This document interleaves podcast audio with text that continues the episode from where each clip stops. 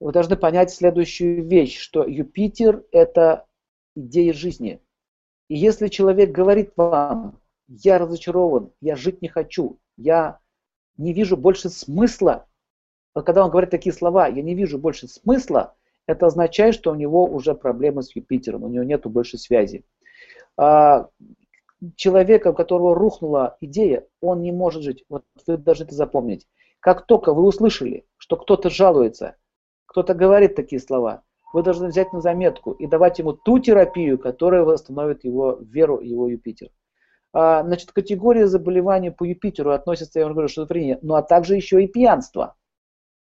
Смотрите, есть пьянство по Сатурну, мы будем потом говорить про это, когда человек уже Сатурн заставляет, он наказывает. А есть пьянство по Юпитеру. Он никогда не пил, не пил, потом он что-то такое э, достигал в своей жизни, потом наступило разочарование неожиданно, и человек стал попивать. Чаще всего такое происходит, когда умирает вот близкий человек, например.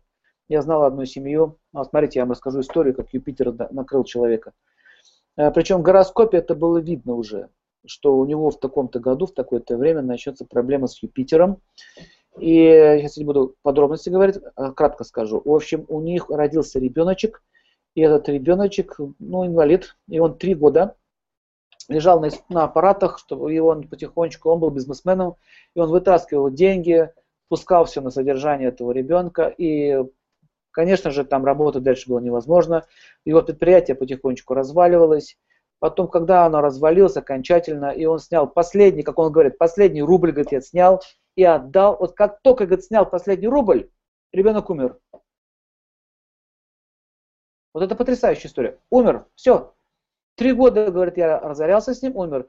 Потом его похоронили, и э, жена стала мне предъявлять претензии, что я во всем виноват, и у них начались ссоры между собой, и эта ссора между собой привела к, к, к жесткой конфронтации, из-за чего они разошлись, и он остался э, без квартиры, без работы, без бизнеса, без ребенка, без жены, без ничего, с одной только тоской и полным разочарованием.